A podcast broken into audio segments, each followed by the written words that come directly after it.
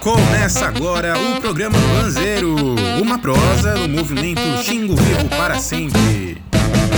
Alô, meu povo do Pará, um forte abraço pro pessoal que ouve o Banzeiro, o programa do Xingo Vivo que discute os temas mais importantes aqui da nossa região. Eu sou o Thiago e junto com a minha companheira Ana Laide, temos o maior prazer de dar as boas-vindas para nossa audiência tão querida. Como nós estamos entrando de novo naquele período complicado das grandes queimadas e desmatamentos do nosso estado, a gente resolveu falar de novo da floresta, como não poderia deixar de ser. Mas resolvemos falar da floresta de um ponto de vista diferente, de uma perspectiva que não seja tão triste e revoltante, porque a floresta e a luta para protegê-la também tem seus fascínios e encantos. Por isso, hoje, para homenagear a mata que defendemos, vamos contar uns causos de quem desde há muito tempo nos inspira nessa tarefa. Histórias encantadoras de um povo encantado. Bora repousar o celular na mesa um pouquinho para apreciar? No mês de junho, agora, já teve mais queimada na Amazônia do que no ano passado. Desse jeito, se ninguém fizer nada, não vai sobrar um pé de planta e um bicho vivo por aqui. Mas, pessoal, não foi só por isso que a gente resolveu falar desse assunto novamente. É que dia 17 de julho foi o dia dele, que é conhecido como o protetor da floresta. Curupira, lá das matas o Senhor,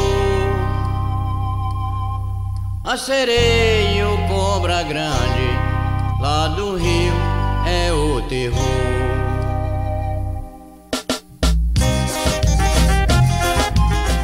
O Curupira. Vocês lembram? Muita gente vai lembrar, né? De como ele acompanha nas caçadas, de como ele acompanha as pessoas que vão para mata. Sempre ele tá ali, de uma forma ou de outra, defendendo ainda a nossa natureza. Salve, salve, Curupira! Protetor dos bichos e das matas, que também é conhecido por muitos nomes: Pai do Mato, Caipora, Anhangá.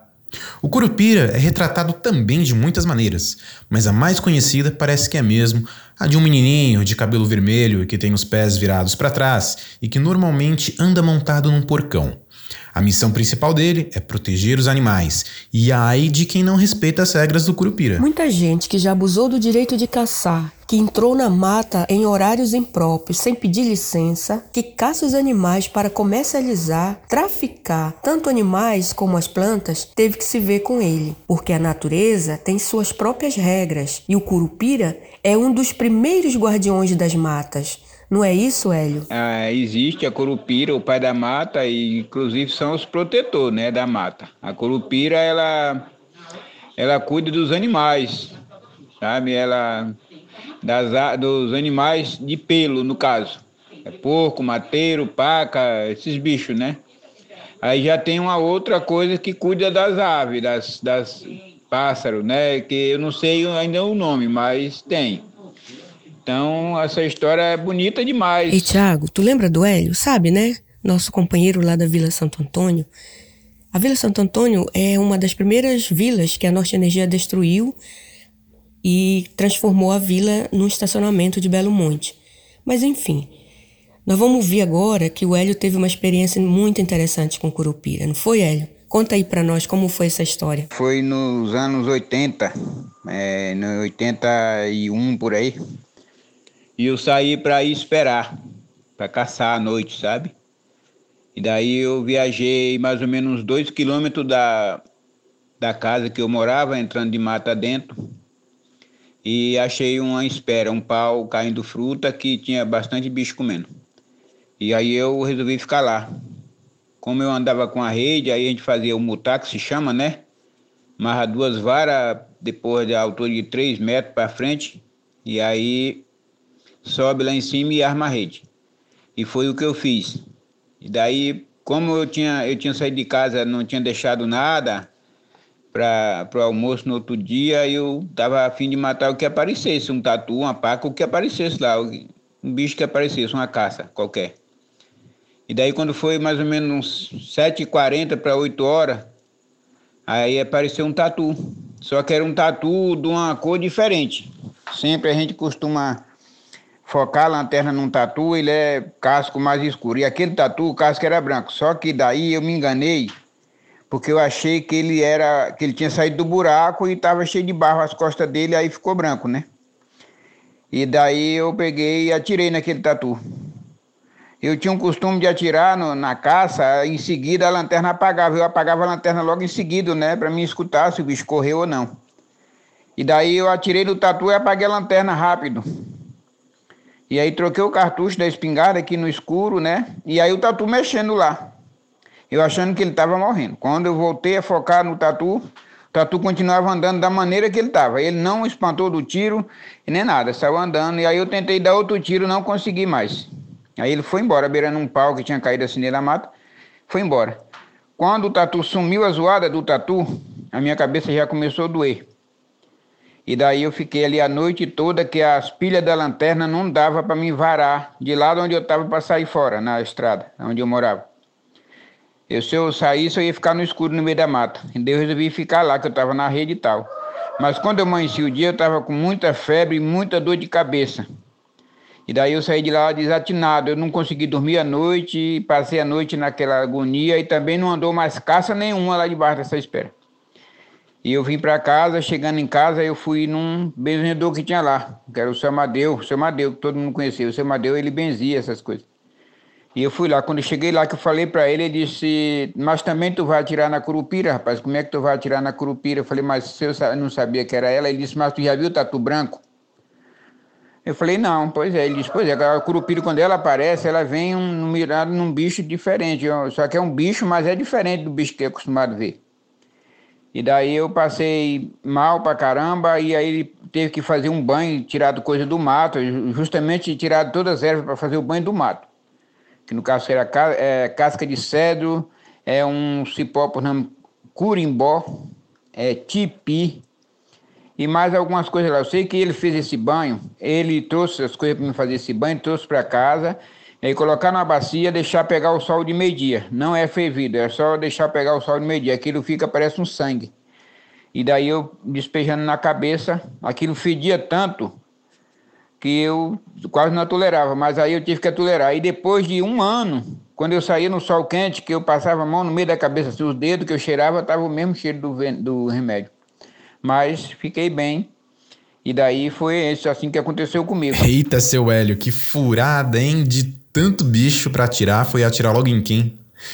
E ó, não falta história dos encantados pegando mesmo quem abusa, viu, gente? Vamos ouvir um pouquinho a história do seu Cabral? Um caos aí que aconteceu com o amigo dele? Eu sou o Cabral, sou ribeirinho da a minha localidade era lá na, no Lago do Bacabal, Xingu, né? Próximo à Fazenda Pedra Roxa. Sim, eu tinha uma localidade, na minha localidade, chegou um amigo lá que veio do Tocantins, veio para trabalhar na hidrelétrica, depois saiu, pediu para para passar um dia comigo. Eu aceitei, né? Sim, ele gostava de caçar. Todos os dias ele, ele, ele inventava de caçar, todos os dias. Todas as vezes que ele ia caçar, ele, ele ia esperar a noite, ele matava uma paca, matava tatu e outras coisinhas mais, né? E eu sempre dizendo para ele, rapaz, tu para de para de estar tá, tá caçando todos os dias. Olha, olha, isso não é bom não. Não, mas é porque eu gosto, não sei o que, meu hobby é isso, aquilo, papapá. Uma certa vez, ele me pediu para deixar ele numa certa localidade lá próxima que eu morava, né, na, na da ilha, né? Aí fui deixar. Aí combinaram para ele, para ele, para ir buscar ele meia-noite. Tudo bem, deixei ele lá quando foi meia-noite, que eu cheguei, ele já estava lá no, na, na beira do rio me esperando, todo assustado.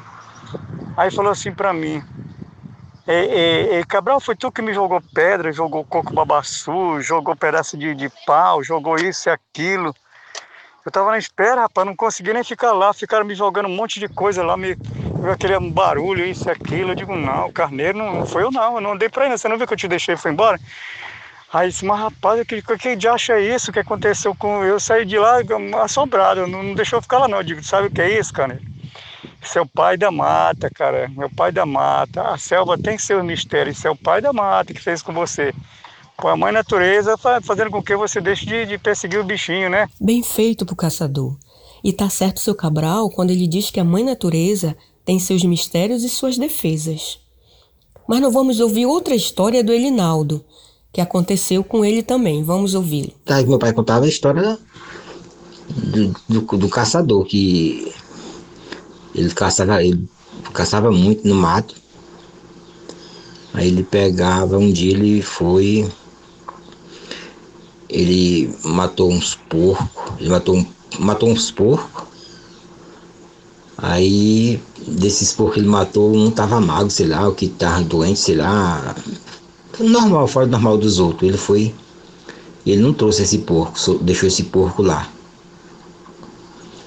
Aí no outro dia ele foi pra mata de novo. Esperar. Aí nessa espera ele foi, tava trepado no mutar. Quando ele viu, ouviu aquele converseiro de noite, no escuro. Aí tava, vinha, aí vinha um cara, o, o pai da mata, até me arrupeu quando eu falo isso. O pai da mata montado num, num queixada, num porco, com machadinho nas costas. Aí quando chegou debaixo do multar dele, aí falou assim, o pau é esse daqui. Aí foi desceu do, do porco e ele vendo aquela cena. Aí meteu o machado no, no pau do multar dele. Ele contando. Isso que ele, ele apavorou, ele caiu de se mutar, o pau caiu, ele, ele caiu de se mutar e sumiu, foi embora, veio embora. Não tá os pessoal. Aí veio embora, quando chegou lá, encontrou os pessoal. Até a espingarda deixou para trás. Aí quando ele chegou lá, no outro dia, o pessoal vai buscar a espingarda. A espingarda, a rede, tá do mesmo jeitinho. Armado lá em cima, do mesmo jeitinho. A rede, a espingarda atrepada dentro da rede e o pau do mesmo jeito.